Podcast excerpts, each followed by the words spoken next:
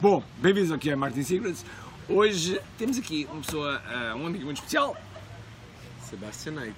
É, Sebastian Knight. O marketeer E- francês. O marketeer francês.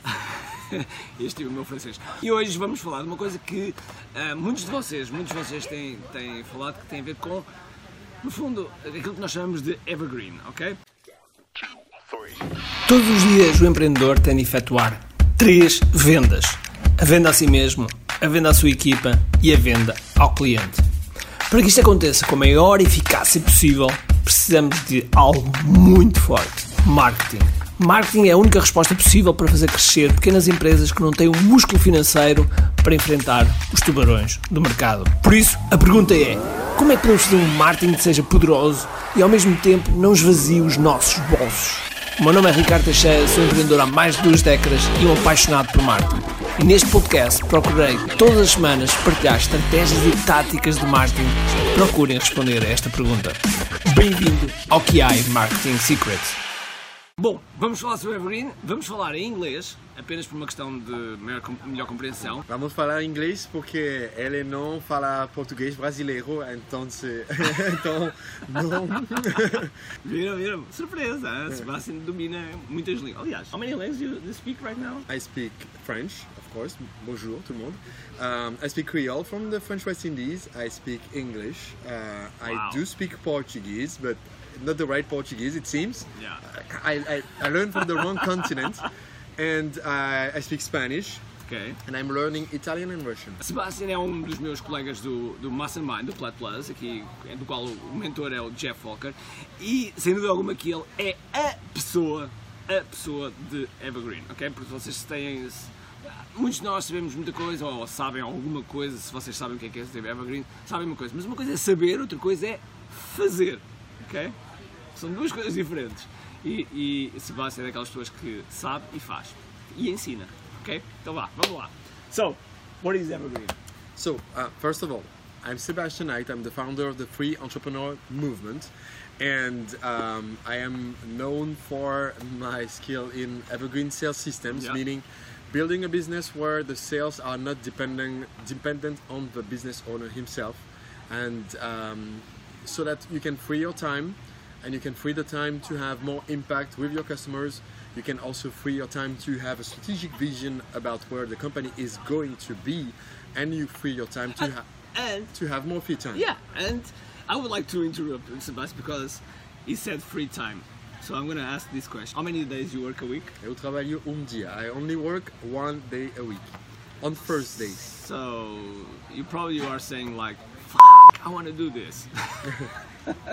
so it's gonna be very difficult to explain how it's gonna do, but it's going to give like a small taste. Okay, so like the short version of how to run a seven-figure business in one day a week, like I do, is um, you want to figure out first of all what is the optimal sales sequence for your new customers. So.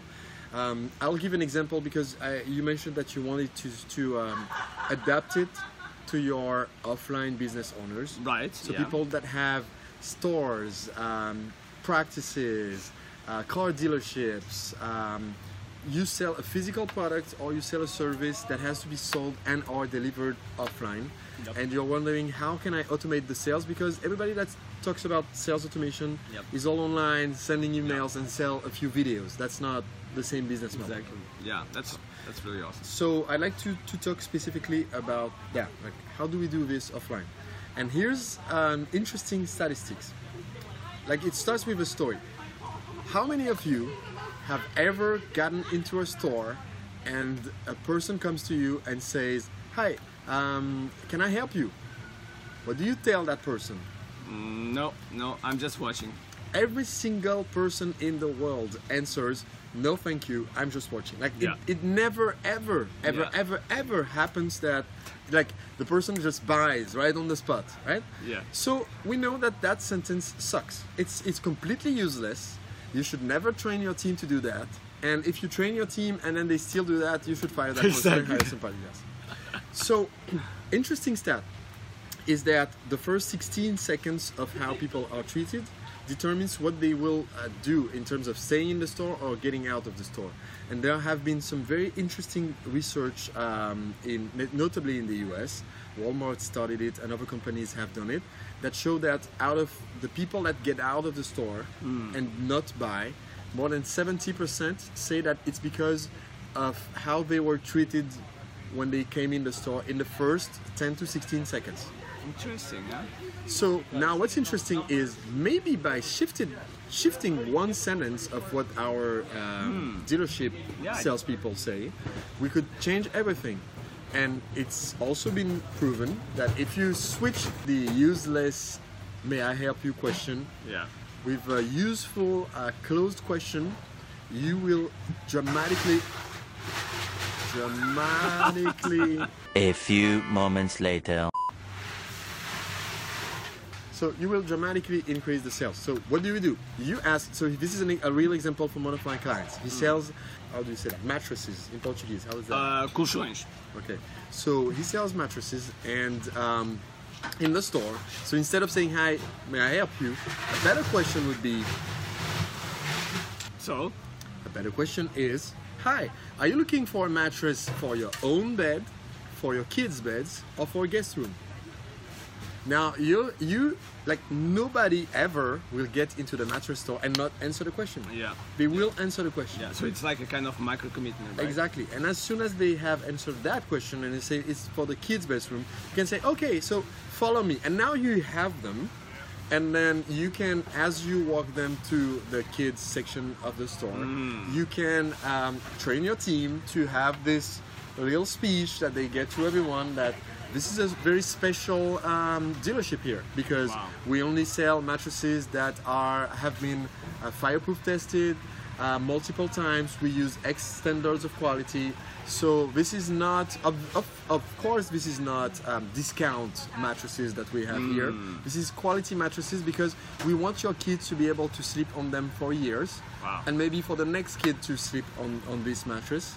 And it's really important at this age that they have a good um, development. So, you are nurturing them. right? Exactly. But basically, you have to build the script that fits within the door and the highest price mattress in the store Right. so that the client is less price sensitive and more likely to buy right there in your in your store instead of going to other stores. So this this process that I just explained is how you do it offline. Even though some people might not have a store, maybe you sell on the phone, hmm. for instance. Right. You have to make sure that what you offer a person that gets in touch with you is always the best converting experience. And to get that, you have to test different things, but always take notes of the results. So when I used to have a dance school, which is a physical business, Yes. I would do the same when I was distributing all of the um, uh, Flyers. flyers and putting them on the cars, uh, on Yeah. cars' windshields. Mailbox. I would like make the math. Like today, I've dis- I can distribute a thousand flyers an hour. That's about how, m- how many you can distribute one person um, in a like a large parking lot. So we, two of us would distribute two flyers, two thousand flyers. Okay. And then I would make the math. Um, I distributed the flowers in Gloriette parking lot. How many new people did I bring this week as compared to last week when I distributed two, 2,000 flyers in the other parking lot? Cool. So I'm tracking the result of my ads, but Yeah, I'm also yeah. split testing my flyers. So I went and I printed 500 of flyers that had one script. by the way, let me explain what is a split test. Okay, a split test is uh, use half of your customers see, see one version of your script, half of the customers see a different version. Yeah. And then you have to measure the results and know which one worked. So in the flyer, we said, bring this flyer to get your free class. Yeah. So it's call to action also. Yes. Yeah. So out of 500 of each, it was easy to, to find that one had brought seven new clients, the other had brought three new clients. So let's just stop printing the one that's not working. Let's Exactly. print the other one. So that's it's awesome. That's really awesome. So how do you connect now that which is the offline world Yes. to the evergreen? So what? Let me give you the example of my uh, dance school. So what I did is I wanted to have the system not be um, something that we reinvent all the time. So after testing, I now know what is my best content, what is the best place to get the leads, so I can now just have somebody else distribute the flyers. I have Yep. no more involvement there, Yep. and I know that it's worth in terms of a return on investment that I can pay a student five bucks to go Right. distribute for an hour. Um, this is random numbers. Um, and then I know when they come, what is the optimal experience that will get them to commit not to one class of salsa, but like one year on the spot. Right. So I'm giving them a free class, but my free class has is structured so that anyone can deliver the class. I don't have to be the one delivering the dance class. It, it's got a structure. It's like with the welcome and the way we do it mm. and the way we introduce it, the way we put people at ease. Even the jokes are like the same jokes because it works every time to like make people like happy to be there. And the way to present the offer is always the same. So after having that, then you can have somebody else take the spot to do it. And if you have a store right now with salespeople, it would be the highest converting salespeople that would help you build that if you are not currently the person doing it. Right. Right. But the principle is what we want is to have a system that is documented mm-hmm. and that is going to be the same every time. So for instance, if I'm on if I made the sales on the phone, which we did for one of our companies, we have the script. We have like a structured way to get people on the phone and then on the phone it's always the same script. And so that means that I can hire anyone that has a pulse and a voice Right. to do the phone calls. Well, some people are more smiling and happy, and some people are depressing. So you don't want to hire the depressing people to be your phone salespeople. But um, it enables you to build this system where you are not dependent on your own skill, and you are, which is also important. You are not dependent on another like salesperson or marketing hmm. person skill Right. because if you have someone that is like a black box in the business you are dependent and you are at their mercy they might just ask them to ask you to double the salary or leave with the clients or whatever Cool. You just explained the Yes. the, the the importance of having an evergreen. You you shared a, uh, a story with us like two years ago, I think, Mm-hmm. about your event, and it's an amazing story because it shows that if your if your business is with the Yeah. grounded in something, and you know, if you So- don't have a backend, every year we have a live event um, it's called in portuguese it will be empreendedor livre empreendedor Livre which is our brand, so the free entrepreneur. And um, every year at the event, we made a high priced offer. So this is a big part of our business model. right? And uh, one of the years that we were doing the event, which was actually soon after we started our uh, strongest evergreen sequence, what happened is we had 300 people registered to come to the event. And um, two weeks before the event uh, started, there was uh, it was announced that there would be a strike of all of the plane companies and train companies inside of France. So people are, are supposed to come to Paris, and now there are no planes going to Paris, and no trains, And no train, no train. So no trains. okay. But that's fine because we have the technology called a road, which is awesome. However, like the week before the event, it's um, there is a um, scarce. Uh, how do you say that? Um, we run out basically of gas, like in all of France, Okay. because there is some political and economic issue that So like the the, guys, the would not- transporters yeah. refuse to transport the fuel to the gas station. So now we have roads, but there's no gas to put in the cars and the buses that could take people to Paris for the event. But wait, I people. didn't remember that one. Well, our attendees still figure it out. Like they manage to like uh, pull the cars so that they can still go to Paris and Right. show up there, which is fine. So they show up and, and they rent places in all of Paris to be able to come to the event, which um, would be really awesome if there hadn't been a strike of the uh, transport of Paris the weekend of the event. So the, all of the rest was like the days before like the weekend of the event there was the problem with the planes is solved. It's too late but it's solved. But now the new problem is the uh, public transport. So there is no public transport. I'm like okay fine. We will still do it because the the night before the event we have our vip party. I'm like the vip party is all i'm going to focus on because that's how I'm going to get like people excited, everybody that's a VIP. Right. Um, and we we planned uh, this uh, great experience, which is um, like a VIP night on a boat on the Seine River. But for the whole like three four days leading up to the event, we have record rains, and it's raining like crazy. Which like it's usually it's not a problem that it rains a lot, but when it rains a lot, after a while the river levels start to climb. Yeah. So the Seine River like starts to go up, which creates uh, two interesting issues. First of all, um, the lucky thing is we had moved the VIP dinner because the year before we were doing our event next to the Seine River, and the room we used to have for a VIP dinner gets completely flooded by the water because the water is too high, so it goes to the room. So it destroys the room. Luckily, we had rented a boat, and you know what? Boats float. So it doesn't matter how high the Seine River is, the boat still floats. The only issue is that even though the boat is floating, the pier to get from the shore to the boat does not float. Oh, and it's So the water overflows. So now we have rented a boat that we cannot access. get to the boat. There is no way. It's it's impossible. We can see it. We can like tell the staff to have fun there and have dinner on us, but we cannot access the boat. So we had to to emergency uh, in emergency find another uh, seminar room to do the VIP dinner. But I'm like, okay. I think probably by this point everything that could go wrong has gone wrong. So um, what I'm really happy about is that we have our my COO, is a huge problem solver. She's awesome, Anik, and I'm like Anik is going to make the event go well, right? And I have my uh, my tech team. Every- Everybody in the team is awesome, so I'm confident that they will make it go well. They will sort it out. Yes. Okay. So Anik flies in from Canada because my team is uh, virtual.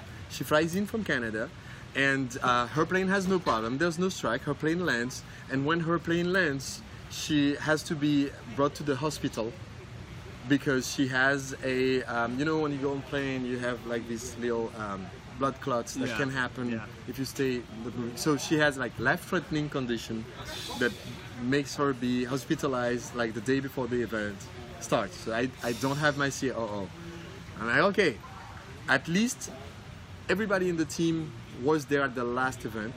And the most important part is the um, AV that does video because we stream online and we have these screens and everything. Right. But the, the AV the guy that runs the AV teams knows us by, like by heart. He needs no instruction from Anik, so he's gonna be fine. The only issue is because of the plane strike, he is stuck in Berlin with the com- ah! with the computers of the AV team that have all of the settings in them.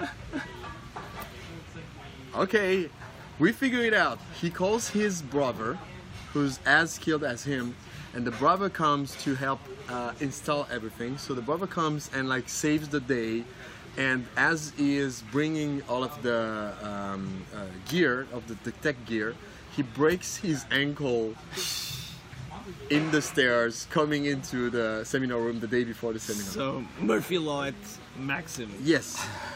So that's the story of my best seminar. I, I just want to, I just want to share that because when you like all of the business model of the event is relying on me making an offer to the attendees on stage. Right. However, we have like um, a third of the attendees are not there, so we only have two thirds of the attendees, and my mind state is completely uh, like out of tune. I'm Yeah, not yeah. present. Not totally focused, there's yeah. too much. There's too much stuff happening, and I I'm not there present. Yeah. So when I make the offer, it it didn't work. The one event where I made it was a strong offer, but it, it just didn't work. People were not their brains were about all of the strikes. How am I going to get home? My brain is like about all of these problems and uh, is Anik safe and everything. So did not work. The reason why Evergreen is important is that if it had been any other year before, this would have bankrupted the company because of the cost of the event. Was uh, like high six, six high six figure cost to run the event, and then like the income was um, almost nothing. Yeah. Um, so many of the years that I've done business before, it would have completely killed the business. All required me to be like working 100 hour work weeks to figure out a solution. Yeah. I just want to emphasize that if that if the the company would depend on that event, it would be it would Yeah. not exist. Yeah, it would not exist anymore. Yeah. Luckily, we had evergreen sales, so we had sales systems so that when I was on stage making my offer, at the same time, I had people going for a webinar on my website. I had other people like calling our sales team. I had other people buying straight from the store on my website on my book. So um, we had a baseline of incoming revenue Yeah. and that's what saved the company and makes us resilient and not um, at the mercy of outside events. Awesome. So to finalize, what you what would be the like the one thing that people should do like immediately?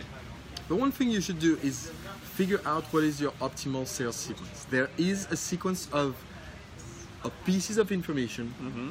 and questions that you Okay. need to ask every single person that comes into contact with the company, the store, the phone call. And if when you figure it out, you can improve it over time. But when you figure it out, you put it in place so that it's always, always, always inactive, either by the staff or because you have automated a series of emails. Yeah. But you want every single person that comes in contact with the company to have a consistent experience. Awesome. Awesome. Thank you. My pleasure. So, bom, espero que tenham. É tudo meu. Exato.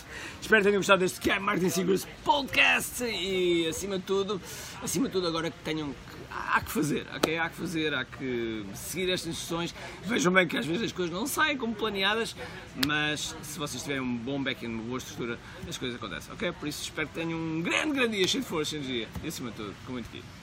Tchau.